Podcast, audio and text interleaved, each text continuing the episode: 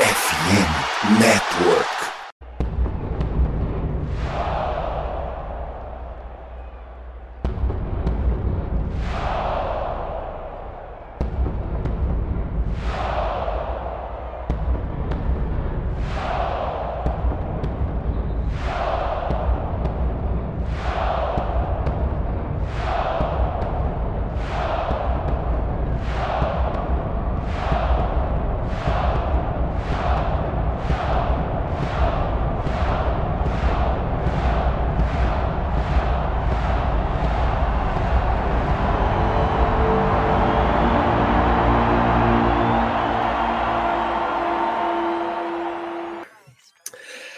Fala galera, estamos de volta para mais um Minnesota Vikings Podcast, o seu MVP. Não vou falar número porque a gente se perdeu na contagem aqui, vou deixar para o Vitor colocar o número nas nossas thumbs aí de redes sociais, de entre outras coisas. Mas time titular, está faltando agora o nosso Chus, que está à frente aí do maior projeto do Norte. Então, mas eu e Henrique estamos de volta aqui, meu querido Henrique. Como é que você tá? Tanto tempo, né, que a gente não fala. Eu falei que eu não passo MVP desde o final de abril. Aí você foi rir e lembrou assim: é, tem muito tempo que eu não faço também. Fiquei um tempinho sem conseguir vir pra cá, né? Fim de semestre, faculdade é complicada a vida. Mas estamos aqui de volta, né? Aproveitar as férias, aproveitar que tem tempo livre pra estar tá aqui de brincadeira. Tá certo. É, e a gente entrar até Ó, mais Chegou a informação aqui, tá? Chegou a informação. É o Diga. número 154. Ah, então aí, ó. Então, estamos no nosso MVP de número 154. Vou colocar atualizar aqui na minha tabelinha, até para eu não perder a contagem para os próximos. Mas MVP de número 154, um prazer inenarrável novamente. Nós dois solteiros na madruga boladona aí, ó. Já fizemos muitos MVPs só nós dois e para manter essa galera bem informada sobre o nosso querido Minnesota Vikings, passar, né? Afinal de contas, ainda não temos nossos training camps, mas o que temos de últimas informações, meu querido Henrique Gutiardi? Uma coisa que a gente tinha um mês atrás, quando acabou o camp, que é nada. Esse é, um- esse é literalmente o mês de férias deles. É, o mês É, que o eles povo acha que é antes, é né, mas- junho, é. O pós-temporada eles ficam do- três semanas na cama se recuperando, depois tem um períodozinho curto. Mas agora é o verão deles, é onde eles estão mais, os jogadores né, mais descansando. É, Os técnicos estão pensando já em training camp e tudo mais, front office se preparando para a temporada também. Mas temos não tem. datas de retorno do Minnesota Vikings? Dia As 29 de julho começa o training camp. Deixa eu ver. Eu esqueci de ver aqui. Então, acho que a gente vai ter outro MVP antes do, do camp mesmo. Uhum. Mas quando são os treinos conjuntos? É, normalmente os calouros, né, se apresentam um pouco é, nessa data aí e depois começa a chegar os veteranos, começa a chegar todo mundo, né? Não, pior que se não é training camp, é chega todo mundo junto mesmo. Ah, então tá. Enquanto vou deixar você procurando aí, vou fazer nossos merchans iniciais para a gente também poder iniciar o nosso debate, que nós temos nossas pautas e também pegar perguntas para a gente poder conversar um pouco com essa galera, que afinal de contas, quem torce para os Vikings sabe que é no MVP que a gente atualiza todo mundo, né? É, esse tipo podcast faz parte do site Fambonanet. Você pode nos escutar nos principais agregadores de podcast: Deezer, iTunes, Spotify. É só tocar o play, colocar o fone no ouvido e compartilhar com a sua galera, que aí todo mundo vai poder torcer para esse time foda que é o Minnesota Vikings. E além disso, né? Finalmente temos uma hype aqui no Brasil, afinal de contas, o menino Justin Jefferson, a sua passagem por aqui e além de tudo agora com essas novidades que saíram, 99 no Madden, entre outras coisas, o menino tá hypando esse time como nunca tivemos uma hype dessa no nosso país, né? Então tá todo mundo tendo motivo, mesmo que mínimos, para torcer pro Minnesota e aquela coisa, se vier agora ainda não pode ser considerado modinha, né? Não, ainda, ainda não consigo ganhar. Ainda Mas, ó, eu achei aqui, ó. O treino com os Titans é dia 16 e 7 de agosto, que é antes do fim de semana de jogo contra os, os Titans. E com os Cardinals na semana seguinte, dias 23 e 24, também antes do jogo contra o- os Cardinals em, em pré-temporada. Tá certo. E pra gente iniciar o nosso debate, o nosso MVP de número 154, de forma. De, de forma não. com a formalidade necessária. Eu já até antecipei essa hype no menino de Edgetas, né? Mas perguntar para você, meu querido Henrique, o jogador agora é overall. Eu até vi que ele brincou que sempre ele montava o jogador dele, né? Fazia o Justin Jefferson desde pequeno lá no Madden e colocava o overall de 99. E agora ele não vai precisar fazer isso. Como é que você tá vendo toda essa hype? Como é que você tá vendo tudo isso que tá acontecendo com os Vikings, né? Afinal de contas, apesar da gente sermos tarados por esse time, lermos tudo e tanta coisa, a gente nunca tinha visto no Brasil ter tanta notícia sobre o Minnesota Vikings. Cara, toda a hype, acho que tudo que tá acontecendo com o Jefferson esse ano, né, recentemente, é totalmente justificável. Né? Pegando a história do NFL, nunca teve um começo de carreira como ele tá tendo, nunca teve ninguém colocando perto dos números que ele tem. Acho que ele tem. Acho que ele já é o recebedor com mais jardas nos primeiros quatro anos. Se ele não é, tipo, ele tá perto já do primeiro lugar. Ele, ele é dos três, só para te passar, é porque eu tive que fazer essa conferência e falta acho que 650 hum. jardas para ele já ser dos, dos quatro primeiros anos da NFL. Então, assim, ele é um cara que tá botando números ridículos, né? Ele é, o, ele é o principal jogador dos Vikings hoje, ele é o melhor jogador não quarterback da NFL hoje. É, dá pra colocar no debate a importância dele com outros quarterbacks, tipo, piores, né, de quem seria mais importante pro time. Ele é um cara que tá. Ele é absurdo, ele é simplesmente absurdo. É um cara que tá botando números melhores a cada ano, quando já achavam que era impossível isso acontecer. Ele foi de 1.400 para 1.100 para agora 1.800 jardas no ano passado. Né, ele tá mostrando um, uma evolução que é anormal, literalmente anormal, nunca aconteceu antes. E ser 99 no Madden, ganhar o ESP de melhor jogada, são coisas que vão acontecer com grandes jogadores, né? Era natural que acontecesse, o Jefferson ser 99. Né? Ele falou, é muito legal para ele, a gente sempre fala que o americano é um esporte muito coletivo, mas essas coisas individuais, prêmios, prêmios individuais, esses são muito legais para os jogadores, né? Pra, acho que mostra, ainda mais ele falou que sempre jogava Madden, é que nem o Neymar quando falou que o Barcelona é para jogar com o Messi que jogava no videogame. Isso pro jogador é um negócio que não tem preço. Fala, porra, eu, eu sou 99. Se eu quiser colocar eu lá, eu sou 99. É, se o Neymar pro Barcelona, se eu quiser colocar ele e o Messi juntos, ele já, já tá naturalmente no jogo isso. É, e então, tem uma coisa também, né? É, eu não sei se para você, mas acho que para todo mundo assim que gosta de futebol americano, o Justin Jefferson ele passa aquela parada de ser um cara que todo mundo gosta. Sim. Meio que ele ainda ele não conseguiu ter hate ainda, né? Porque meio que quando os caras começam a ficar grandes demais, ser grandes jogadores de fato, naturalmente vem consigo um hate de graça, assim, às vezes até gratuito em muitos casos, né? A gente pode falar que, por exemplo, um cara que nunca teve motivo para ninguém gostar era o Tom Brady, mas, porra, talvez tenha sido o cara que mais carregou hate. É, uhum. a gente vê que, querendo ou não, essa galera de LSU, né, que era esse ataque, foi o melhor ataque da história do college, que era o Justin Jefferson, Jamar Chase e Joe Burrow, o Chase hoje ele conseguiu talvez um hate que ele procurou, né, com as declarações sobre o Patrick Mahomes, entre outras coisas, mas ele procurou. O Joe Burrow não tem tanto hate e o Justin Jefferson talvez seja esse cara que o, todo mundo gosta, todo mundo quer fazer, talvez, sei lá, o lado publicitário, mas todo mundo quer uma propaganda, um negocinho aqui ou outro com ele, e meio que tudo que a gente tá vendo é que ele é esse boa praça mesmo, né? Essa passagem dele pelo Brasil deixou isso escancarado para todo mundo também, né? Cara, acho que o que mais dá pra. Tipo, é meio estranho que eu falo agora, mas na cabeça tem muito sentido. Acho que dá pra ver que ele tem pouco hate, porque ele é um cara que ele tá sempre sorrindo. Tipo, você vê ele fora do gramado e tá sempre sorrindo. É muito difícil você odiar um cara que é tão feliz, tipo, como ele aparenta ser, tipo, pro, pro público, né? Porque ele é muito bom, ele é um cara que parece ser extremamente gente boa. Ele tá sempre sorrindo, sempre alegre, sempre falando. É difícil você achar motivos para odiar essa pessoa tem muito hate gratuito e que principalmente quarterbacks vão tomar. Né, o, se for do, do Brady, o Burrow é um cara que tem muito hate gratuito só pra ser um grande quarterback. Pelo menos de cabeça não lembro nada que ele fez ou falou que tenha gerado motivo para isso. E o Jefferson é um cara que não tem nenhum motivo para ninguém odiar. Tipo, ele não dá declaração polêmica, ele não fala mal das outras pessoas. Ele é um cara que só quer ser ele, jogar futebol americano e ganhar alguma coisa.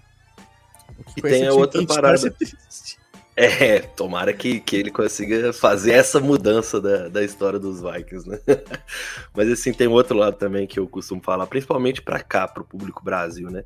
Se a gente pegar as últimas referências que a gente tem além dessa visita dele, pô, é um cara que, querendo ou não, saiu com a Anitta, Uhum. É um cara que é amigo do Vini Júnior, talvez do momento que o Vini Júnior tenha seja o jogador de futebol um dos mais badalados do mundo. E o mais e que passou e aí o outro negócio, né? E um, um ódio que é completamente, né, assim, para ter que falar, não devia existir, né? Por cor da pele, basicamente. Então, assim, ele é um cara que carrega consigo ainda esse peso e é um dos brothers dele. Então, assim, tudo isso ajuda também na, na imagem do, do Justin Jefferson aqui no Brasil, né? O que, que você tá escrevendo aí, meu filho? Ah, não, mandando meu negócio no, no chat, mano. Quer dizer, ah. não seu, né? Seu estagiário. À medida que tivermos perguntas, essas coisas, pode falar, viu? Ah, já não, tem, tem só pergunta aqui de, de gente pilantra. É, porque eu, eu mandei no grupo aqui que eu, sei vou... que só tem bandido, viu? É, só só não. bandido. Esse Ramon aí, ó. Já avisa aí, eu não vou é bandido. Nenhuma. Eu não vou ler porra nenhuma, não. Azar, azar do Ramon, não, não vou nem dar, dar crédito. Azar a pessoa aí que mandou a primeira pergunta, azar pra todo mundo. Eu não vou, eu não vou ler mensagens Ô, tendenciosas. Ô Henrique, então só deixar um recado, porque a galera fala que eu sou muito clubista, eu falo que eu sou o cara mais ponderado aqui do MVP. Deixa um pouquinho dos seus recados aí pra essa galera. Se mais alguém falar de mandar o meu menino embora, eu vou pessoalmente ad adivinhar onde você mora e vou chutar as suas bolas. É, ele é de São Paulo, hein? Ele, Ih, é tá pertinho, hein? Ficou fácil, hein? Hum. tá Mensagens certo. tendenciosas não serão toleradas. e assim, para a gente poder passar para o nosso próximo, pro nosso próximo tópico, queria que você me ranqueasse os seus, o seu top 3 recebedores da liga, só para ver se bate com todos os rankings que eu tô vendo, e assim, para poder usar esse 99 do Madden que deu para o único wide receiver do Madden 2024, é o nosso querido Jejetas com 99. E aí, quem que foi a sequência? Deixa eu pegar a sequência. Acho que é. Não sei se é Adams Hill ou Hill Adams. Vou, enquanto você estiver falando. 98. O Cara, seu top mim, 3? O top 3 da liga pra mim hoje não dá pra, não dá pra fugir disso. É, pra, é, Jefferson, Adams e Hill. Eu acho que ainda vai ter uma discussão entre Adams e Jefferson, quem ficaria em primeiro e quem ficaria em segundo. Né? Porque o, o Adams, no ano que ele não teve tanta atenção, não foi nem lá baixo, que não teve tanta atenção, ele teve 14 touchdowns. A disposição da, da mídia, no caso, né? Porque ninguém vai ligar pros Raiders. Ele teve um ano maravilhoso, só que ninguém sabe disso porque jogou nos Packers, porque não jogou nos Packers. E o Jefferson, não precisa nem falar nada. E o Rio acho que fica o terceiro, porque muita gente falava, ah, não, que ele precisava se provar saindo do, dos Chiefs, saindo do Mahomes. E ele se provou como um recebedor realmente muito bom. Tem seus problemas extra-campo, tem os negócios que a gente não, não, vai falar aqui, mas dentro de campo ele é um cara muito bom. Rápido pra caramba, muito, muito, muito bom com as bolas nas mãos. E sabe correr rota muito bem. Então acho que esse é o top 3, não dá, hoje não dá pra fugir disso na liga. Entrando agora em 2023, são os três caras que são mais bem ranqueados. É isso aí.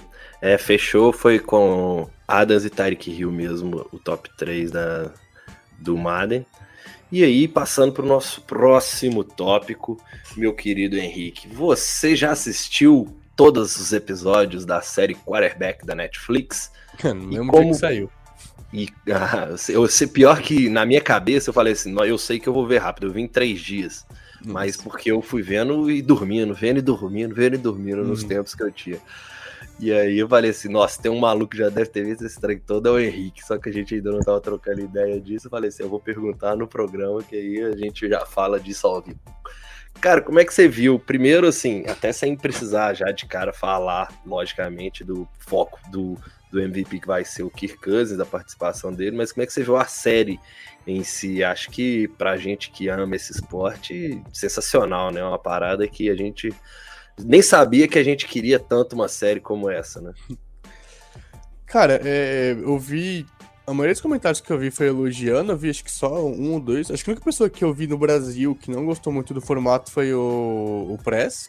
Direito dele não gostar. Eu gostei bastante do formato de um QB muito bom um QB bom, mas uma, em prateleiras abaixo, e um QB ruim ou tentando uma recuperação. Acho que é um formato ideal, porque se você pegar, tipo, se for só tipo Patrick Mahomes, o Allen e Joe Burrow, acaba a graça muito fácil. Primeiro que você já queima três caras muito bons para temporadas futuras, você não vai acompanhar nenhum deles dois anos seguidos. Então, dos cinco melhores QBs, três já foram na primeira ida. Então, acho que essa forma de pegar um de prateleiras diferentes, você consegue levar a série por mais tempo. Por exemplo, tipo, ah, o, Lawrence, se entrasse agora, né, no, nessa temporada que foi agora, ele provavelmente entraria no lugar do Cousins. Mas talvez em daqui dois, três anos, entraria na primeira com o cara top da, da série, com o cara top da temporada. Se pegar o Drive to Survive da Get Fórmula 1, onde eles mais focam é quem? É na Haas, né, que são os times de, de baixo que você tem mais histórias. Né, você vê poucas vezes o Verstappen no, no Drive to Survive, mas você vai ver bastante, por exemplo, o Ricardo. Né, são, obviamente, são personalidades diferentes, muito mais midiático o Ricardo, mas tem mais é, pilotos, mais equipes de baixo ou que não estão disputando a temporada que dos, daquelas que estão disputando título. Porque é mais interessante e mostra, que acho que justamente o que a NFL queria fazer, você mostrar o outro lado dos quarterbacks. É, é muito legal ver o Mahomes ganhando tudo. É legal pra caramba. Né, isso vem do tipo só o jogo e tudo mais. Mas você não vê o que o Mariota tá fazendo. Você não vê o que o Baker Mayfield tá sofrendo na, na carreira dele. São coisas muito legais da gente saber como funciona. Porque é fácil só ver a glória, mas mostrar esse lado mais complicado, o lado que não é fácil, o lado que tem gente que tá se fudendo, também eu, eu acho bem divertido de ver. É por isso que eu acho que foi uma, uma premissa interessante. E a série é muito boa, né? Não precisa nem falar. A série, eu, eu achei do caralho a série. Não, demais. Eu, assim, a minha, a minha impressão, o meu ponto de vista da série é muito, tipo, óbvio que nesse ponto, né, de ter feito o Peyton Manning, né, como diretor, ele ter feito uma baita de uma seleção para para abrir essa, essa série, mas assim, eu fico com a impressão, tá, que futuramente pode até ser apagada, mas com a série eu fiquei mais ainda com a impressão de que o Mahomes é gênio e gênio puro, velho. Porque, assim, é, eu lembro de ter visto as duas ou três séries do, do Tom Brady, Tom vs. Time, entre outras, né? Aquela é, Man in the Arena, entre outras coisas, que é mais comentada e tudo mais. Uhum. E assim, eu tô acostumado com Peyton Manning e com, com Tom Brady, que são caras extremamente estudiosos, caras que participam da, da, da montagem do playbook num, numa parada assim surreal, mas falando talvez é, de estratégia mesmo, saca? E com o Mahomes, não, velho. É tipo assim, ele e a genialidade do. Gente, fugiu o nome do, do técnico putz, do Andy Reid, é, do Andy Reid, de tipo assim, não, faz o que vocês quiserem aí, a gente vai vendo aqui de fora e a gente vai ver o que, que a gente aproveita.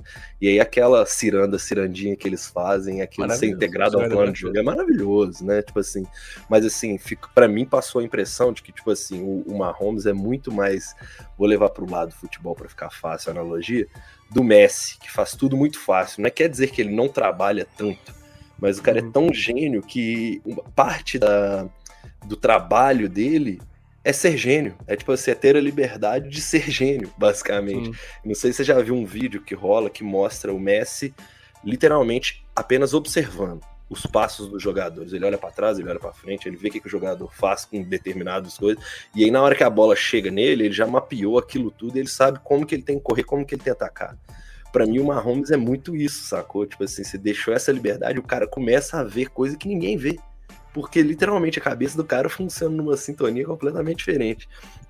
A gente ter a oportunidade de ver, aí descendo o nível para o Kirk Cousins, a gente ter a oportunidade de ver um cara que é um workaholic absurdo, mas ao mesmo tempo um cara que abre mão de uma parada que, igual ele mesmo fala, os clubes devem ficar puto comigo porque eu exijo não trabalhar às terças-feiras para ter o tempo de vida, basicamente, dele durante a temporada. Isso me deixou extremamente puto, inclusive, tá?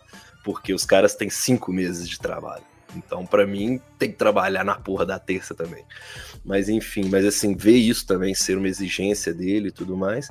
E passando pro pro Mariota. Eu, como torcedor do, do Oregon Ducks, também gostei de poder ver como que tá a atual circunstância da vida do cara. E aí termina a série mostrando ele indo pro Eagles, né? Querendo ou não, agora ele vai ser um cara que pode ser um backup importante na liga.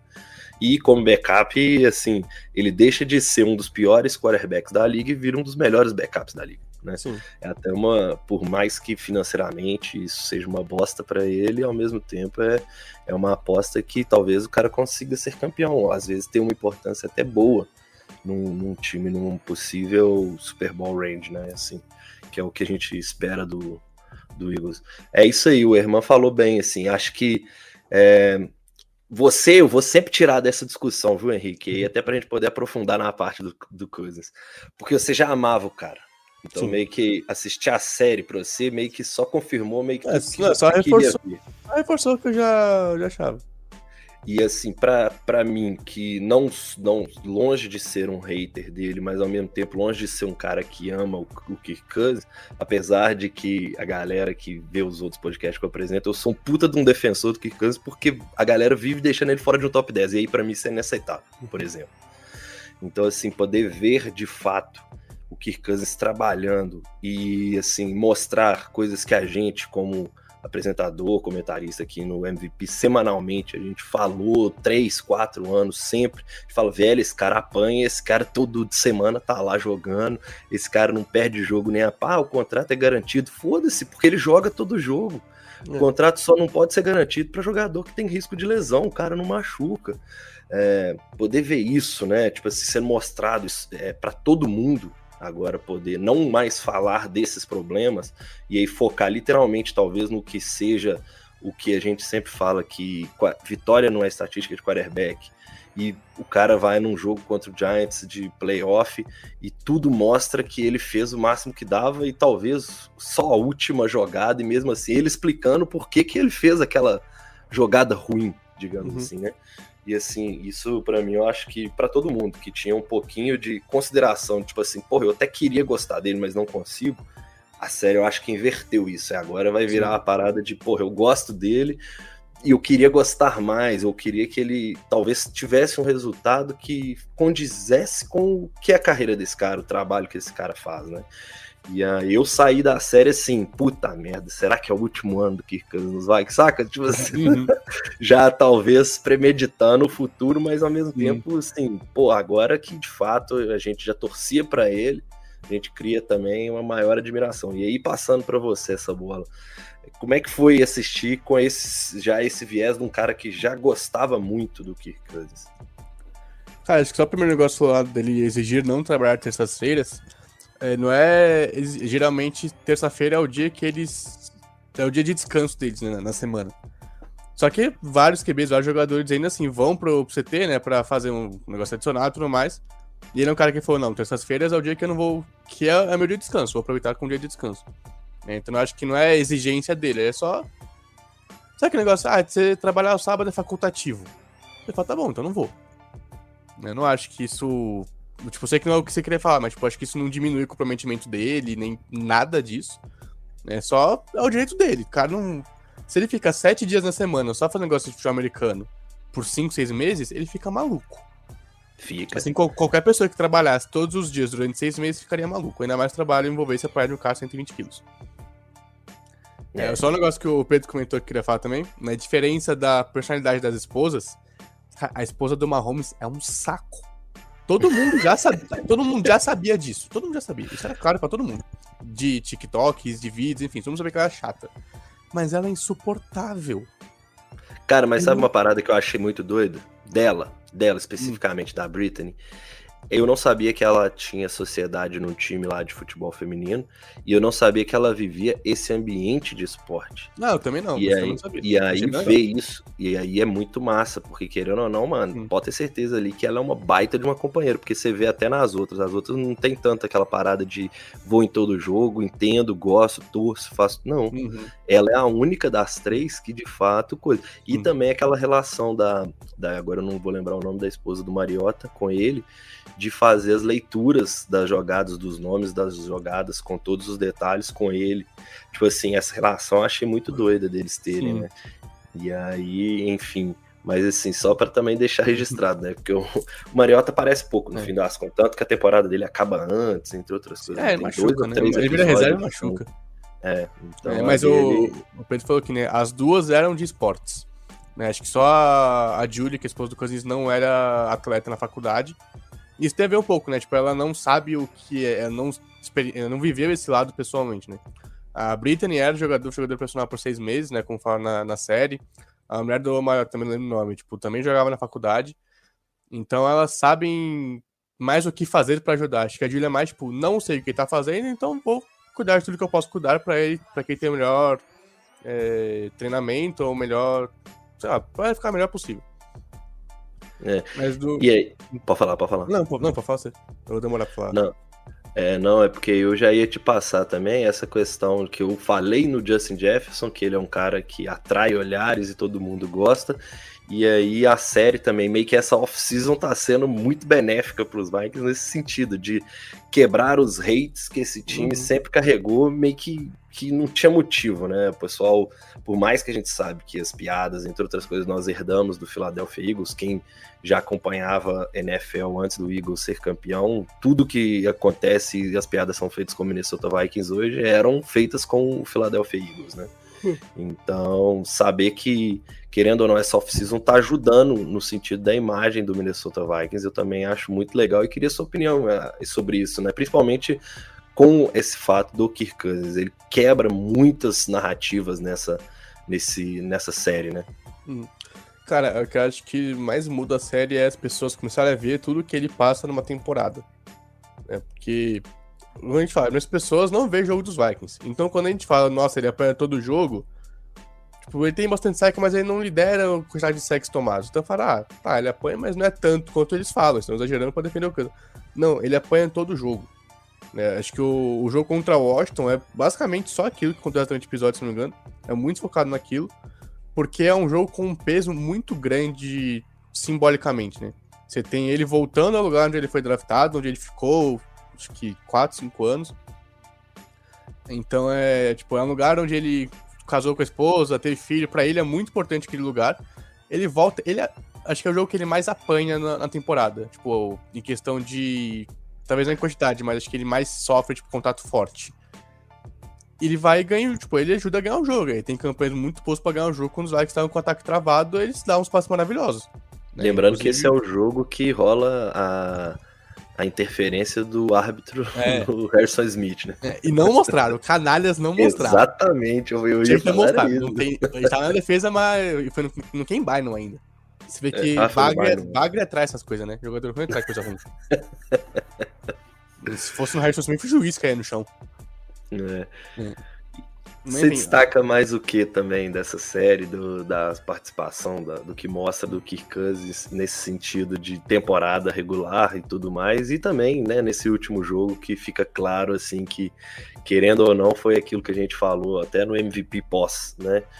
É, é um time que entrava em campo com obrigação de pontuar porque sabia que a defesa ia tomar ponto. Então, basicamente, você jogava o tempo todo com as costas na parede. Né? Cara, acho que do acho que. Já que falei, ele dentro de campo acho que não mudou nada de opinião que eu tinha dele. Acho que talvez uma coisa que tenha mudado é que é, a gente tem muito acesso a, microfone, né? Tipo, ele tava com o microfone durante todos os jogos o tempo todo, por, por conta série. Acho que mostra o quanto que ele cobra dele mesmo durante os jogos. Né? Ele é um. O negócio, ah, ele não fala palavrão, tipo, fala ah, galo, e ah, tipo, ele não, não xinga, não ofende. Mas ele se cobra num nível que eu acho que passa o limite do saudável. Acho que até o O'Connell fala, tipo, em algum momento da série, que você não pode falar com ele de cara. Você tem que dar ele para ele, tipo, se destressar com ele mesmo, para aí você sim conseguir dar uma, uma dica, dar uma treinadinha nele durante o, o, jogo. Ele é um cara que se cobra demais. Ele é um cara que ele aparenta ser muito perfeccionista em, relação ao jogo dele. Tanto que ele sai de jogo falando, tipo, das coisas que ele podia ter feito melhor. Em vez de coisas boas que. Que se ganhava com ele na campanha no último jogo para ganhar o jogo mas ele sai de campo cobrando o que ele poderia ter feito. Ele poderia ter feito tudo bem, mas ele vai cobrar dele mesmo porque ele sabe que ele pode é, fazer melhor e ele quer fazer melhor. E também mostra o quanto ele é pai, né? Os é caras, isso, é. Tem, desde a, das roupas até ele com os filhos dele mesmo. Ele quer ser um pai. É isso que e a gente tem a impressão de que o americano não é assim, né? Essa questão de família é meio que uma imposição da, do American Dream, não uma coisa que eles têm prazer, e no caso do Cousins, não. Ele tem um baita prazer de ser pai dos. Ele levando hum. o filho dele pro vestiário e tudo mais. Né? Ah, essa, cara, essa cena é muito gracinha, velho. Mano, mas eu xinguei o filho dele nessa cena, tá? Por quê, um cara? De um monte de comida mó gostosa. Ah, eu também, eles falam, o que, é. que você quer? Ele fala, ah, eu quero morango. Fruta, quero frutas. Fala, moleque, tem um frango e ele, frente. E ele insistindo no frango. Não, fruta. pega um frango. É. Não. Pega, não, você vai pegar um frango. Eu vou pegar um frango aqui, ó. Isso foi muito eu, velho. Isso foi muito Cara, eu com as meninas, velho. Eu, não, vocês não querem? Não, eu vou pegando. Fala assim, é. ah, mas se vocês não comerem, é bom que eu como também. Não, mas até que, assim, que ele faz a fogueira lá com o filho dele, é, acho que é, tipo, o, o de Mahomes, depois de uma vitória, tipo, desestressando, assim, descontraindo, o Mahomes com, com os amigos, sabe o que ele tava fazendo. E o Kansas uma fogueira com o filho dele lá, tipo, tranquilíssimo. Que acho que, acho que o que fez as, as pessoas começarem a gostar mais dele depois dessa série foi justamente isso, mostrar esse lado humano dele, tipo, mostrar esse lado de, de pai, esse lado, tipo, mais carinhoso, mais afetuoso que ele tem com a família dele. Que é muito fácil você tomar a opinião da pessoa com base no que vê de campo, né? Isso de atleta. Isso a gente faz, todo mundo faz muito isso com qualquer esporte profissional. Mas quando você começa a ver esse lado mais humano deles, a gente começa a deixar de odiar eles. Uhum. Tipo, é, é foda você ver um cara, tipo, pô, sendo mal atencioso com, com os filhos, com a mulher dele, com o trabalho dele, e sem odiar ele. Né? Você ainda achar que ele é, que é ruim, que é um otário, não sei o quê. Então acho que isso ajuda e... muito a mudar a percepção do, dos jogadores. E tem também dois detalhes até pra gente findar esse assunto da série Quarterback da Netflix, que fica a dica aí, quem ainda não assistiu vale a pena, quem estiver assistindo acelera aí, porque é legal demais. Mas o, acho que os, os dois pontos altos, né? Para o torcedor dos Vikings, principalmente, a vitória contra os Bills sendo mostrada do jeito que foi mostrado, uhum. mas principalmente a, a maior virada da história da NFL contra uhum. os Colts. Porque, literalmente, eu acho que todos nós tivemos a mesma sensação assistindo aquele jogo. De 33 a 0, depois 33, 36 a 7 para a virada, até chegar na virada. Foi uma parada assim de ódio, raiva, repulsa de tudo, de desistência praticamente, de ah, pelo menos não vamos perder de zero. E começa, literalmente começa. Né? Para você assistir isso com microfone, entre outras coisas exclusivas, como é que foi esse capítulo específico né, da vitória, da virada sobre os Colts, e também de passagem a grande vitória da temporada que tinha sido contra o Buffalo Bills. Cara, é muito legal relembrar esses jogos que eu relembro onde eu tava quando eu tava vendo, né? Aquele negócio, tipo, ah, onde você tava quando você viu o Milagre de Minneapolis? Ah, tava em tal lugar. Né? Então, o jogo contra os Bills tava no, no bar, vendo com o Alisson, mais uma, uma galera ali que tava, o Pepe do Edson também tava, a namorada dele também tava, esqueci o dela agora. É, então eu lembrei, tipo, dos momentos, mano. O, acho que quando saiu o TD dos Vikings ali no, no safety, no safety não, no TD defensivo, Mano, o Alisson ele começou a ficar louco. Tipo, pular um no outro, assim, ficou maluco no meio do bar, berrando. Né, o jogo do, dos Colts, mano, eu lembro que eu ia viajar no Natal, eu precisava comprar roupa. E aí eu tava vendo em casa, aí começou aquele desastre, né? Tipo, é punch bloqueado, é fumble do Dalvin Cook, e de 7x0 antes de pensar em qualquer coisa. Eu fiquei, putz, falei, vamos agora, vai que tô puto, nem vou ver o jogo. Aí eu, eu lembro só... do, do, MVP depois, é. assim, indignado, quer dizer. Não, aí eu só vendo aqui na notificação do celular, né? 24x0, 33 a 0 no intervalo. Foda-se, ainda bem que eu saí de casa, senão, senão eu ia ficar vendo esse jogo. Esse é o problema. Eu sei uhum. que eu ia uhum. ficar vendo aquele jogo. Aí foi pro shopping e tal, e começou só a notificação, né? Tipo, lá que pontuando assim, falei, deixa eu colocar aqui no Game Pass pra ver. Porque eu sou maluco, né? Aí comecei a ver assim, os começou a chegar perto.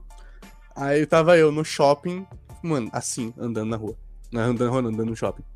O celular na minha cara, esperando, provando roupa assim, ó. Tá, beleza, a roupa tá legal, beleza, jogo. E aí o Vikings ganha e eu vou à loucura no meio do shopping, porque foi a minha verdade da história da NFL. E foda-se. E para mim, o mais doido disso é que, tipo assim, a, ali a gente não sabia que, que existiria essa série, nem nada, né? Uhum. Então, tipo assim, poder reviver isso e saber que tá documentado é muito doido. Por mais que, assim, a gente sabe que a NFL não, não perde nada, né? Tudo, tudo na NFL é muito bem documentado, inclusive. Não à toa é um, é um show de estatísticas ao vivo durante os jogos, que é uma coisa absurda.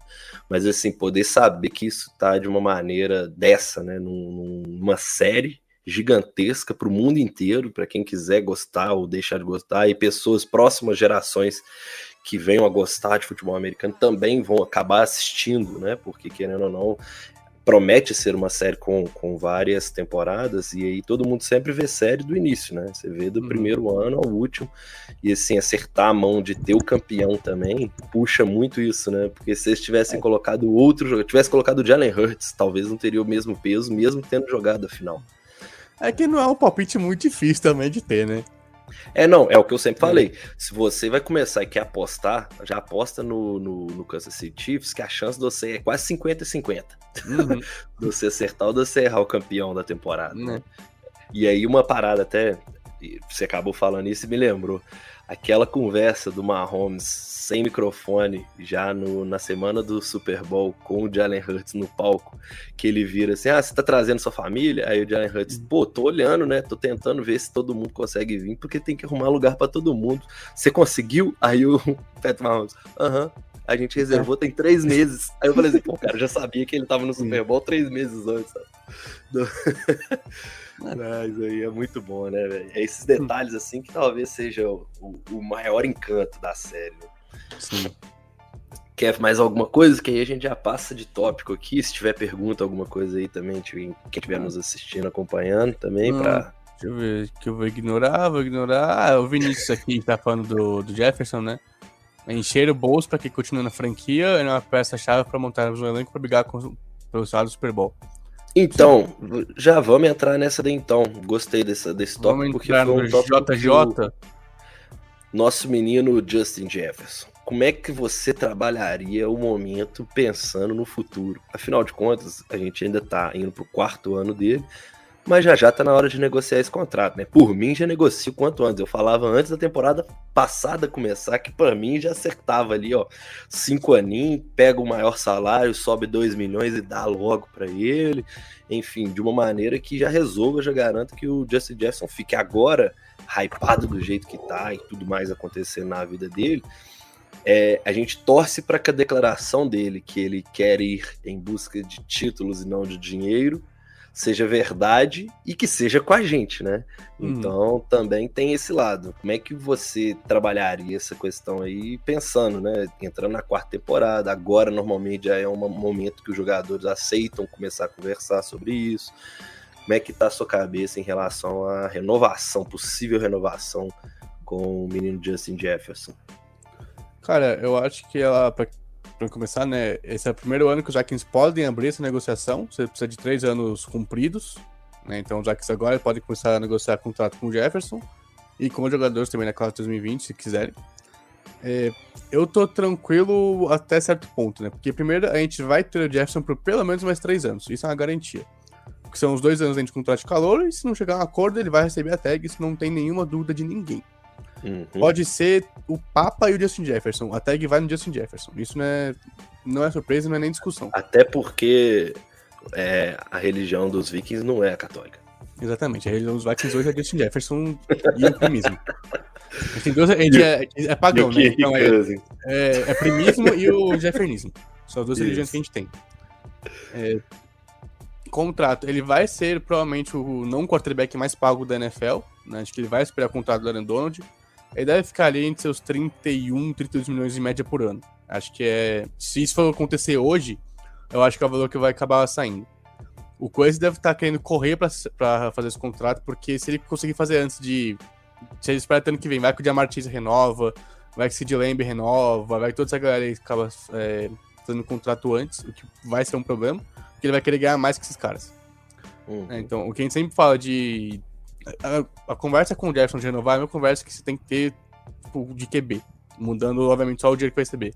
Mas é, o maior, o maior tempo possível. Você não vai dar um contrato de 3 anos pra ele. Se conseguir um de 7, dá um contrato de 7 anos pro Jefferson. Uhum. Fala, 7 anos, 220 milhões. Tá bom, eu, eu aceito isso. É, eu, eu aceito. Eu vou fechar. É 31, 32 mesmo em média. É, por ano. É. É, fala, tá bom, provavelmente não vai querer um de 7 anos, porque isso é muito tempo, ele só entra de novo na frente com mais de 30 anos. Contrato de 5 anos, perfeito. Acho que é o Ao que vai acabar tempo, saindo. Até para pesar, né? Ao mesmo tempo, hum. para ele também, por mais que não seja tão interessante correr com isso, cara, fator lesão sempre tem que ser Sim. pesado, né? Então, a partir da hora que se você tá começando uma conversa agora, você, existe a possibilidade do cara olhar para isso e falar: porra, se eu machucar, eu me desvalorizo. Automaticamente Sim. eu me desvalorizo. Então, se eu posso garantir agora 32, por mais que no ano que vem eu possa pedir 35, pô, eu vou arriscar 3 milhãozinho de média para correr um risco que eu não sei o que, que vai acontecer. Né? Então, tipo assim, também tem que ser pesada essa questão. É. É, como eu sempre falo, né? A média é um negócio que pouco importa. Assim como o valor total, pouco importa olhando o contrato como inteiro. Então, o que o agente dele deve estar tá querendo. Deve estar tá querendo. dinheiro garantido, que é o que os jogadores sempre vão querer. Quanto mais dinheiro garantido, melhor. Então, só pra ter, vai, 5 anos, 180 milhões. Que daria 180? Não. 35. 100... Hã? 5 anos daria 36 milhões. 160 milhões, desculpa. Que aí dá 32 ah, tá. por ano. Uhum. É, acho que fica um valor. Fica na, na faixa de o não QB mais um pago da história da liga. Um valor não muito maior do que o mercado vai chegar. É um contrato longo com bastante dinheiro. De 160, acho que o, a gente está querendo perto de 120, 100, até 130 milhões garantidos. O que deve ser uma porcentagem histórica para um não quarterback. Isso chutando, é, chutando não ser o valor inteiro. Mas pegando os valores totais, esse é o, o garantido mais bem, o mais garantido para um recebedor, que totalmente seria o maior contrato. E isso é o que os, os, agentes vão procurar, porcentagem de valor garantido. Porque se eu tenho um contrato de 300 milhões e eu garanto 150, é bastante coisa. Mas é 50% do contrato garantido. Não é tanto assim quanto a gente tá vendo o cara receberem hoje. Então a porcentagem é. do que é garantido é muito importante, porque garante que ele vai ficar no time. Se eu tenho um contrato de 3 anos, é, 30 milhões, e eu garanto 20, eu posso colocar 20 milhões no primeiro ano. Ele vai uhum. embora. Então, quanto o contrato é garantido, é importante para depois você ter mais segurança no futuro. Acho que é isso que eles vão querer bastante. E já devem estar, tá, devem estar tá tendo conversa já há alguns meses. Imagino que coisa já abriu conversa com a gente do, do Jefferson. E eu acho que isso vai acontecer, até ano que vem deve acontecer. Eu acho que ele vai querer, pelo menos o primeiro contrato dele ser com os Vikings, o Flip falando que é a conversa de, ah, vou, quero ganhar não receber dinheiro. Eu acho que talvez o que mais seja segura, que pode acabar segurando ele, é a situação na posição de quarterback. Porque eu não sei quanto que ele vai querer ficar num time por mais cinco anos de contrato sem, sem uma estabilidade de quarterback. Acho que ele vai querer saber o plano do, do Coese e do, do Connell pra isso. Né, se vai ser pegar um quarterback no draft ano que vem, se vai ser renovar com o Cousins, se vai ser atrás de alguém, acho que ele vai querer saber disso. Eu acho que ele tá no direito, o time hoje é dele. Uhum. Enquanto a gente não tiver um quarterback muito bom, o time hoje é do Justin Jefferson, e isso, de novo, pra mim, não tem nenhuma discussão. O é, Cousins é a posição mais importante? O Cousins é a posição mais importante, mas o time é do Justin Jefferson. O time é do cara que tem 24 anos de idade e já tem 4.500 jardas na carreira. Uhum, perfeito.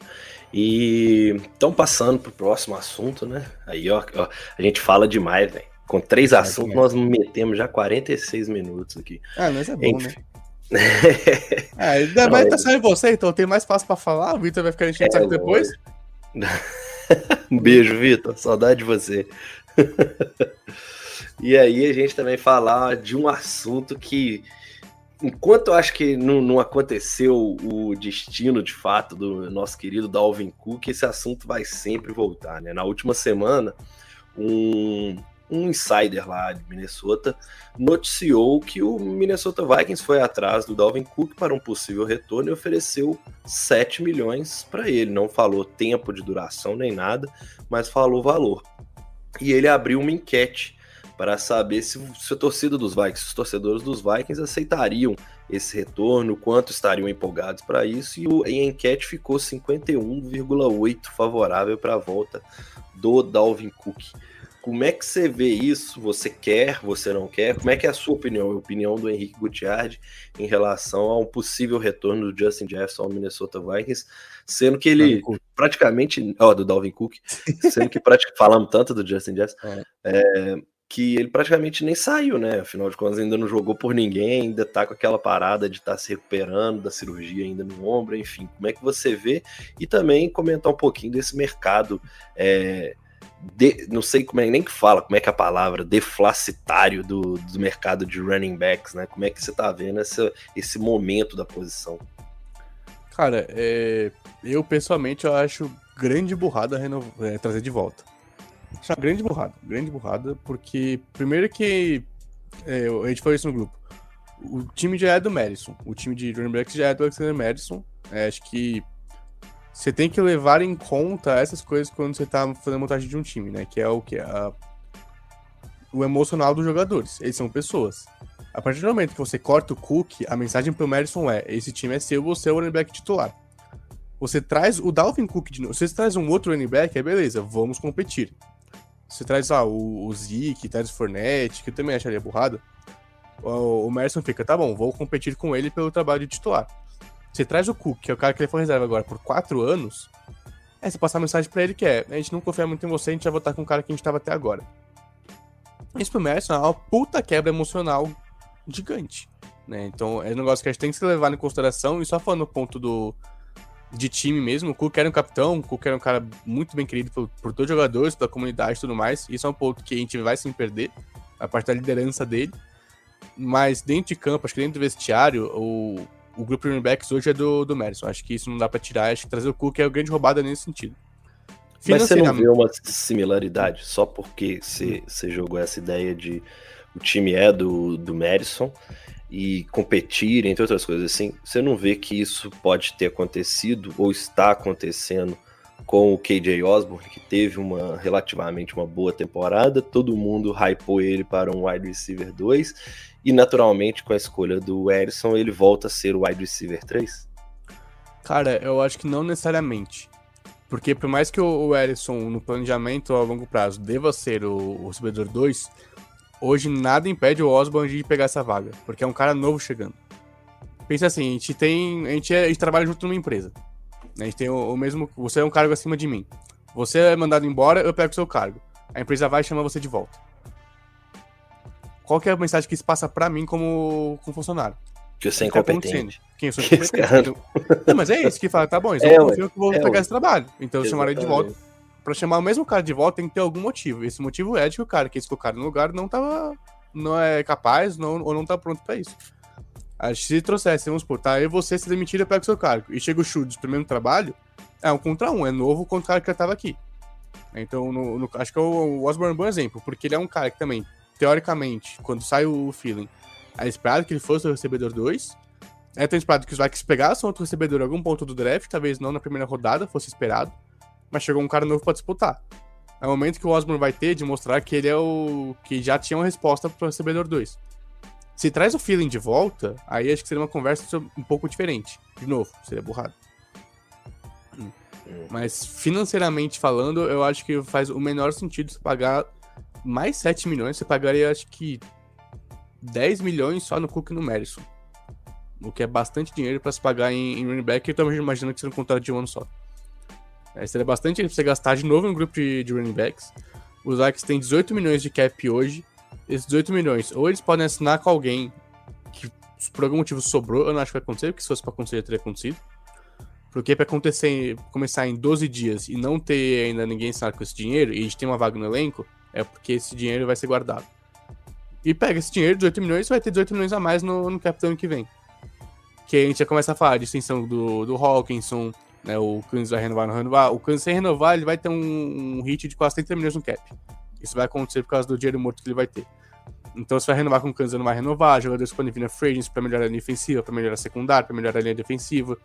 Pera, então, acho... pera, só explica, porque até eu tô surpreendido, surpreso. O Cousins não tá terminando o contrato? Tá, mas o, o que os Vikings, dele, o que o os Vikings fizeram por todos os times fazem. O negócio chama Void Years, né? Então você tem o, tem o salário dele e tem o signing bônus. Signing bônus é espalhado em 5 anos ou até o contrato acabar, ou que demorar menos. Então, no contrato de 7 anos, o signing bônus dura 5 anos. No contrato de 3 anos, o signing bônus dura 3 anos. Os times vão colocar esses Void Years, que são anos a mais no contrato, para espalhar o signing bônus por mais tempo. Então, supor, você tem nenhum de. zero de signing bônus já acabou. Mas tem 30 milhões de salário. Você transforma desses 30 milhões, 20 milhões em signing bônus e aumenta, dois void, e aumenta um void year dele. Então você tem 10 milhões a menos de hit naquele ano que você está fazendo isso. Então, se o Canos joga 10 é, milhões no void year, o cap dele diminui em 10 milhões em 2023, mas fica 10 milhões de dinheiro morto em 2024, que é o que acontece.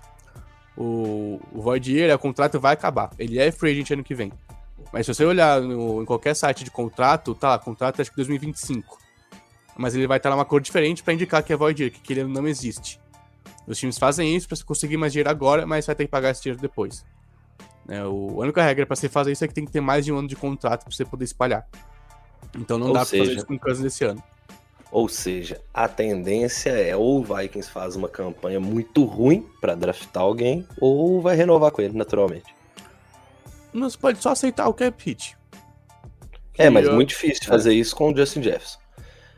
Sim, se é você levou Justin Jefferson, você tem Justin Jefferson, você levou o TJ Hawkinson, você ficar sem quarterback é no mínimo é. loucura, né? A não ser que os Vikings tenham um plano muito bem estruturado de quarterbacks que eles já fizeram planejamento, já fizeram boa parte do scout para o próximo draft. E já tenham indicado alguns nomes que eles gostam bastante. Acho bem difícil a gente não renovar com Kansas para pelo menos 2024. Uhum. Porque você. É, a gente não vai conseguir o Caleb Williams. Ele vai ser a pick 1. A, gente, a não ser que aconteçam algumas catástrofes, a gente não vai ser a pick 1. Não só seria... catástrofe, é o fazer loucuras do ponto de dar Sim. 3, 4 anos de first pick para poder pegar. É. Ele, né? E ainda assim, eu acho que isso não aconteceria. Porque o que todo mundo fala do Williams é que ele é um prospecto absurdo, ele realmente é um prospecto absurdo, isso é só com dois anos de faculdade. Ainda tem mais esse ano, mas todo mundo compara ele com o Patrick Mahomes. Uhum. Se esse cara tem o potencial de ser o Patrick Mahomes, você... 3, 4 anos uhum. de primeiro pick não vai valer esse cara pro time que tá uhum. recebendo. Ainda então... mais porque, querendo ou não, a tendência do Minnesota Vikings sabendo o elenco que tem, esse potencial futuro, Sim. porque querendo ou não, nós estamos falando, já falamos de dois jogadores que são garantias, um TJ Hawkinson e um Justin Jefferson. Ou seja, se entra um Caleb Williams... E Jordan Harrison, né? E o, e, mas é, ele, é garantido, ele ainda tem que jogar, né? Sim. Mas tipo assim, ele ainda tem que mas provar que ele vai estar tá lá é um por pelo menos quatro anos. Isso. Mas aí eu tô pensando do ponto de vista de que as nossas primeiras escolhas, elas passam a uhum. ser vistas como de 16 para baixo, basicamente. Vão ser só escolhas baixas. Elas não são escolhas altas que vão dar nem, como é que a gente, capital do draft, né, que a gente uhum. sempre cita para futuro a longo prazo, porque elas na verdade vão ser escolhas quase que de segundo round, Sim, se parar é, olhar, então, né? a, qualquer time que vá que, que pensaria em trocar para ter o, o Club Williams, né, precisando de times que estariam mais a parte de baixo do draft, é justamente isso. Você quer escolher depois da 25, quer você passar pro Divisional Round todo ano. Uhum. Essa é expectativa que os times estão tendo no Caleb Williams. É esse cara que vai transformar uma franquia. É, eu acho que. Eu acho expectativa surreal de colocar. Eu acho que é, o, é um cara que tem dois anos de faculdade e nunca sabe o que vai acontecer no NFL. Já teve muitos quarterbacks prontos que chegaram na liga, muitos prospectos maravilhosos chegaram na liga e fizeram porra nenhuma. Uhum. Então, acho que a sua expectativa meio surreal essa, mas é que estão tendo agora, se procurar em vários lugares falando de draft. E tem outros QBs bons que estão vindo pra esse ano, né? Você tem o Drake May, que hoje é o, o QB2 de todo mundo. E você teria que fazer loucuras pra ter o Drake May, que é o QB2 da, da classe, que deve ser a segunda escolha geral. A não sei que depender muito do time que pegar a segunda escolha, de outro não que surja. Mas provavelmente a gente vai ter Williams e Drake May saindo seguindo um do outro. Eles vão ter que fazer loucura para pegar um desses dois, o que eu acho difícil acontecer. Então, provavelmente os Vikings vão renovar com o Cousins pro ano que vem, vão pegar o sucessor dele já, eu acho que ano que vem. Acho que seria para isso. Pega ele um aninho para já ficar no, no, banco, nem foi com, com uma Holmes. Pega um ano, fica no, no banco do, do QB veterano e depois o time é dele. Mas eu não lembro nem o que a gente tá falando. A gente estava falando do Dalvin Cook, da possibilidade dele voltar. Aí a gente citou 7 milhões de. É, é verdade, tá falando. Salário. Porque e o... aí saber se. Hum. Aí você já até falou que, que não queria, você não Sim. quer, explicou as situações. E, mas aí eu ia ter até uma, essa questão. Mesmo se ele aceitasse baixar os valores, para você meio que viraria um problema né, de, de, de trabalho com o uhum. elenco, com o próprio Madison, né? Então, para você, de forma alguma, meio que vale essa possível investida no Dalvin Cook, esse possível retorno, né? Cara, eu acho que não faz sentido, mano. É você querer voltar com a sair sabendo que não vai dar certo. E dos jogadores que estão disponíveis, né? Aí, quero até a segunda pergunta. Por que que, como é que você tá vendo esse momento de baixa da posição de salarial e tudo mais? E também dos nomes que estão não só os disponíveis, como Ezequiel Elliott, mas também nomes que agora a gente está começando a falar de uma possibilidade de holdout, que são os casos do Josh Jacobs e do Saquon Barkley. Isso, são três nomes pesadíssimos né, na, na liga. Né? Cara, é... eu entendo os dois lados da, da história do running back. Tem o lado do jogador que, obviamente, você vê sua posição desvalorizada é horrível. Né? O, o cara que mais apanha, ele apanha todo jogo para não ser valorizado e para um cara de sétima rodada poder pegar a vaga dele em qualquer momento da temporada. Que acontece com vários times hoje. Então você fica que nem um louco, você treina sua vida inteira para chegar na NFL, para depois de quatro anos todo mundo falar que você não tem mais nenhuma utilizagem e pegar um calor. Esse lado eu entendo, eu entendo o lado do jogador, mas a NFL também é negócio. Né? Você não vai pagar para um cara que, vai se, que tem que se machucar, sendo que você pode pagar muito menos pro cara fazer a mesma função. Né? E te vê cada vez mais jogadores, running backs draftados em rodadas baixas, fazendo coisa, sendo jogador muito bom. Sendo grandes running backs e sendo importante no Super Bowl. Mas a Pacheco escolhe a sétima rodada. Como é. você vai chegar na mesa de negociação sendo o Saquon Barkley, falando, eu quero ganhar tanto dinheiro? O cara fala, tá bom, o cara de sétima rodada lá tá, tá jogando ganhando Super Bowl sem titular. O cara de quinta então, rodada ali tá jogando lado... sem titular. Mas aí que tá, o lado, acho que do Saquon Barkley, eu entendo talvez um pouquinho mais, porque ele era a alma do time no ano passado. Sim. Sem ele, era um time de três vitórias no máximo. Sacou? Sim, sim. Ele, ele é a alma do time, ele é o jogo corrido. É. Aí, por mais que eles tenham investido no Waller, tenham fortalecido o time em algumas posições, ao meu ver, é, ele, ele nessa negociação ele tem razão. Não para ter um contrato longo, porque aí talvez seja a burrice dos Giants, né? dar um contrato mais extenso para ele porque é um cara que já teve problema de lesão, a gente sabe muito bem, mas que quando tá saudável, de fato, é um cara que entrega muito jogo, né? Então, assim, é, eu entendo o lado dele, o Tony Pollard, principalmente pelo fato de que no ano que ele estoura, explode, o titular, o titular não, o grande salário era do, do cara que só carregava nas red zone, né, que era o Zach Elliott. E aí eu acho que o Josh Jacobs é talvez o ponto mais fraco, mas que vem da melhor temporada. Sim. Né? Porque, tipo cara, assim, ele era o cara que tava pra ser dispensado do Jace Jock, do de quem? Do, do Pollard. Porque uhum. Pollard é literalmente o cara de quarta, quinta rodada que chegou pra substituir a quarta escolha geral. Ele é literalmente é. o problema que tem pros running backs hoje. Ele é o a representação do problema hoje. Ele é um cara que ele é muito bom, ele teve jogos maravilhosos, mas ele é um cara de escolha baixa que substitui a quarta escolha geral. Que teoricamente era pra ser um running back top da liga por mais de 10 anos. Hoje tá sem time já tem 4 meses. 4, 5 meses e ninguém quer. E não então, é um acho que é um que tava problema... lesionado, né? Tipo assim, que tá passando é, então... por uma cirurgia. Não... É? Porque Sim. a gente vai ter que citar o Dalvin Cook, querendo ou não, o que talvez esteja atrasando muito qualquer tipo de negociação dele, é o fato de que ele finalmente fez a cirurgia que ele esperou três anos para fazer. Aí você uhum. tem que pensar o porquê que ele esperou três anos. Isso é uma cirurgia que, em teoria, vai melhorar o jogo dele. Sim. Então, tipo assim, tem muito peso, né? Muita água pra passar embaixo da ponte também, né? Cara, eu acho que a NFL vai achar um problema com isso daqui a alguns anos muito grande. Acho que não vai ser um problema que vai começar agora, acho que é um problema tipo daqui a uns 10, 15 anos. Ninguém mais vai, vai querer ser running back.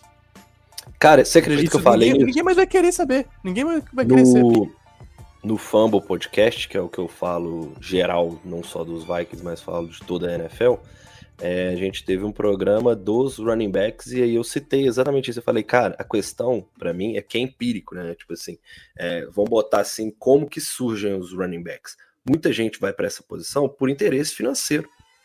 A partir da hora que não tem interesse financeiro, você já diminui a quantidade de material humano para ser trabalhado. Aí você tem o fato de que, querendo ou não, o maior problema que a NFL passou nos últimos 20, 30 anos foi em relação à concussão, em relação à lesão. É uma posição que tem de 5 a no máximo 10 anos de produção. Ou seja, a vida muito útil, bom. Muito, muito bom. bom. A vida útil é muito pequena, muito pequena. E aí você entra na liga. O primeiro contrato seu é de 3 a 5 anos em teoria ali, né? Se você é um bom running back de 3 a 5 anos, você vai pegar. E depois você tem que renovar e vai ser mal pago. Talvez o seu contrato de calor renovar, né? seja melhor. Talvez o seu contrato de calor, dependendo da posição que você escolhido, é melhor do que o contrato que você vai conseguir. Uhum. Então, tipo assim, é muito louco você parar pra pensar que Sim. há 30 anos era a posição mais importante do jogo. Cara, o Benjamin Robinson é um dos running backs mais bem pagos da liga hoje já. Ele não jogou. É. Ele é, ele é calouro, ele é um dos mais bem pagos da liga. Porque justamente isso, ninguém vai pagar mais com um contrato de calor. Por que, que eu vou pagar mais com um contrato de calor se eu posso pegar um, um calor pra fazer isso? Um calor de, de escolha baixa ainda. Né, o, o, que a gente fala, pro running back hoje, ser escolhido na primeira rodada, ele tem que ser um unicórnio. Ele tem que ser um Bijan Robinson, ele tem que ser um Saquon Barkley pra ser escolhido na primeira rodada. Né, então, é. o que a gente falou, né, de problema que vai começar a surgir depois é o, os pais, os, os, jogadores, eles não vão mais querer ser running back, que é uma posição que não vai ser mais atrativa. Mas running back ainda é uma posição importante na NFL. O que não é mais importante é o running back que você tem. Mas a posição, o cara que corre com a bola ainda é importante, que correr com a bola ainda é fundamental no jogo de NFL. Né, você tem o Kevin O'Connor, que vem de uma escola de, de ataque, de passes, falando da importância de ter um jogo terrestre muito bom. Né? O, o, o que os Vikings fez nessa temporada agora, na Free Agency, para melhorar o jogo terrestre. Isso foi feito num cara que tem como filosofia de, de ataque o passe. Então mostra que ainda é importante você correr com a bola. O que não é mais importante, o que não é mais importante é o running back que você tem. Porque vários jogadores mais baratos vão fazer a mesma coisa que um cara caro faz. Então, 10 anos atrás, os caras como Saquon Barker, Josh Jacobs, eles iam receber salários muito grandes depois de acabar o contrato de calor. Hoje eles não vão mais nem receber a. vão receber a tag e, e talvez seja isso. O, é isso. o sonho hoje do running back de carreira tem que ser ser draftado. Se for na primeira Alto. rodada, muito bem, tá gigante já, que você já vai ganhar muito dinheiro.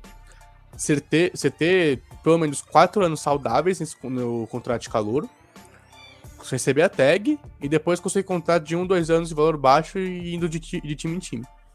É o que vai acontecer com quase os running backs hoje. É o que vai acontecer com o Mijano daqui a cinco anos. Provavelmente. É. Os Falcons não vão pagar ele uma monstruosidade. Ele vai para um, é. time receber cinco anos por ano.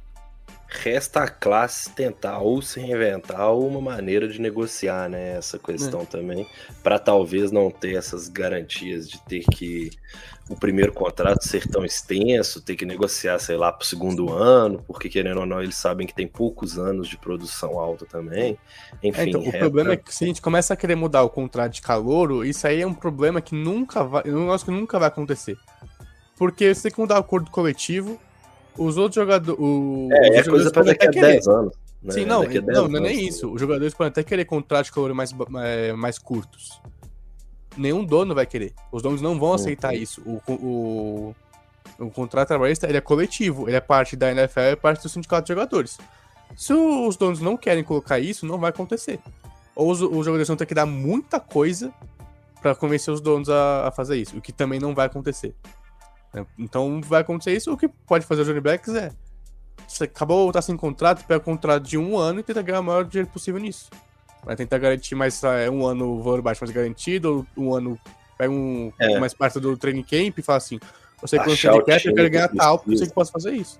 Achar o time que precisa do, do é. jogador para virar um contender, né? Entre outras coisas assim.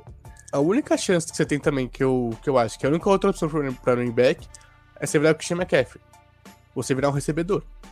O McCaffrey, quando ele saiu do, do, da faculdade, a galera fala, ah, vai ser como running back ou como recebedor. Ele foi como running back. Mas ele é um cara que recebe, ele é linha como recebedor. Você vai ter que fazer isso pra ter uma vida na NFL hoje como running back. Você vai ter que, não é só receber passe, é alinhar como recebedor. O McCaffrey faz isso bastante, na, fez em Carolina, faz em São Francisco. Você tem que alinhar como recebedor se você quiser ter vida na NFL hoje. Porque senão não vai correr com a bola, vários jogadores vão conseguir. O Dwayne McRae vai ter snap no Vikings esse ano. Ele escolheu sétima rodada. É. Ele é. vai ter snap. Virou, virou literalmente um, o último a sair apaga a luz. Né? Infelizmente, porque eu gostava muito, não não de contratos estratosféricos, porque até a gente bateu muito na tecla de que antes até de ter essa, essa baixa de posição, a gente já falava que contratos estavam muito altos para alguns jogadores. O próprio Dalvin Sim. Cook, na época da renovação, a gente debateu muito esse assunto. Muito, no começo do é. MVP ali com a gente foi muito isso. Cara, o Peterson ele vai provavelmente ser durante algumas. Não, não sei se décadas, que não sei o que vai acontecer depois, né? Mas ele vai ser por muito tempo ainda o running back mais bem pago da história da liga, que ele já é. Hum. Ele vai ser por muitos anos, que nem, nem o running back vai ganhar mais contrato. É. A não ser que apareça um fenômeno diferente hum. aí, né? E ele ainda renovou duas vezes, eu acho, né? É. Ele acabou o contrato dele de, de calor na época que era diferente, né? Não, a gente não tem tempo pra falar disso, mas era diferente. Depois ele renova com o ganha MVP, renova o contrato, depois renova o contrato de novo. Acho que ele teve três contratos na NFL. É, acho que ele sai, ele sai como free agent, ele não sai cortado. É, não, ele sai ele assim no primeiro ano. Dele. Não, e no primeiro ano que o Dalvin Cook chega também. É, né? chega, deixa substituir ele, porque ele machuca, é. o Dalvin Cook entra e dali Não, acabou. o Peterson tava fora do time já. Já tava fora já? Em 17 já tava fora do time. Ele tava no, no Saints em 17. Então, que aí começou a pular de time em time, ficando no máximo um ano. É, e já sem conseguir produzir também. Até ele uhum. ficou anos sem produzir. tá certo, meu querido Henrique Gutiardi. Opa, enrolei a língua, meu querido Henrique Gutiardi. É, vamos para o final desse MVP, né? Passar para você, se tiver alguma pergunta, pode fazer. Se não, seu, suas considerações finais do nosso MVP de número 154. A pergunta aqui no chat não tem mais nenhuma. Tem acho que duas pessoas, três pessoas vendo só a live agora. Mas queria agradecer de novo você, Felipe. Tem tempo que a gente não faz o programa só nós dois. O, o Chudes, pilantra, abandonou a gente. Vamos deixar isso bem Ô, claro. cara, eu vou, eu, vou, eu, vou, eu vou defender o Churros por vários motivos. Primeiro não, de tá no tudo, seu cu. Vou Primeiro defender de porra tudo- nenhuma, não. Vou defender, vou defender. Primeiro de tudo, parabenizar pelo esforço todo, que esse- querendo ou não, se todo mundo que está nos assistindo, está nos ouvindo, é, se teve programas e vários programas aconteceram nesta off-season, foi por um esforço absurdo dele em tentar também organizar, centralizar todo o trampo de todas as redes sociais que temos do Minnesota Vikings, de várias pessoas. Então, assim, a gente está tentando mesmo, de fato, melhorar tudo que a gente faz aqui para vocês, é com carinho. E, assim, agradecer mesmo o Churros por todo esse esforço que ele está fazendo. E só por isso eu desculpo a ausência dele hoje, porque ele organizou tudo para a gente estar aqui e falhou. O cara organiza tudo. Ele faz a festa e ele não vai na festa, porra. É, Você exatamente. quer Foi elogiar na essa hora- pessoa que não tá na coisa que ele organizou? Se pilantra. cantar o parabéns, né? Só levar o É. presente embora. Inventando desculpas pra não estar presente no MVP. Que É, isso isso fique é bem claro registrado. Inventando desculpa. Ah, não, tá vendo a apartamento que é meu noivo. Já, já não, tem que estar morando junto, pra mim. Não, Pra- e, pra casar e tem que digo tá mais, revelação. Ele chega, a gente tinha acabado de começar o programa, fala que já está em casa e não quis entrar. Não quis, eu ainda ofereci. A gente ofereceu várias vezes. Fala, não, a gente espera, não tem problema nenhum. Esse tempo aqui, a gente espera, tá suave. Ele não quis comparecer. A gente deu todas as oportunidades pra ele ser o herói da noite. Ele não quis. Que isso fique bem claro. E Porque aí depois ele vai no, no grupo, é, vai ouvir pode que depois vai reclamar falando que falando de nós. Mas a gente deu todas as oportunidades para o senhor Gabriel Churros aparecer e ele não apareceu. Dito isso, muito feliz estar aqui com você de novo, Felipe. Mo, também estou muito feliz de voltar. É, querendo ou não, isso aqui é um pouquinho da, da nossa casa, da nossa paixão com o Minnesota Vikings, com a NFL, com tudo, a gente poder se juntar e falar desse time que a gente ama e que, mais uma vez, deixo claro aí para todo mundo, convide seus amigos, chama todo mundo, manda escutar o MVP, bota nos grupos, chama mesmo, faz, faz a cabeça da galera, porque querendo ou não, é um time que a gente sabe que historicamente já devia ser campeão, não é ainda, mas que quando for, a gente sabe que vai ser uma. É um daqueles times que tem tudo para se tornar uma modinha depois de um, de um título. E você não quer ser chamado de modinha, então venha torcer para Minnesota Vikings antes. E aí, meu sincero muito obrigado, Henrique, pela participação e a todos que nos escutam, não semanalmente, mas sempre que a gente publica um MVP. A gente sabe que muita gente escuta esse time, querendo ou não, ele sempre tá ali no top 15 dos rankings no Brasil, sem motivo nenhum, né? Foi o que eu brinquei na vida do Justin Jefferson. Ninguém nunca teve motivo para morar no Brasil e torcer pro Minnesota Vikings, e agora tá tendo esses Pois é. motivos, por menores que sejam ainda, mas que Mas em breve a gente tem certeza que vão ter bons motivos para ser torcedor do Minnesota Vikings, ainda mais por esse nome, Justin Jefferson. Tenho certeza que é ele que vai quebrar todas as nossas maldições. E minhas considerações é só um abraço a todo mundo. Espero voltar em breve. E aquele abraço, meus queridos.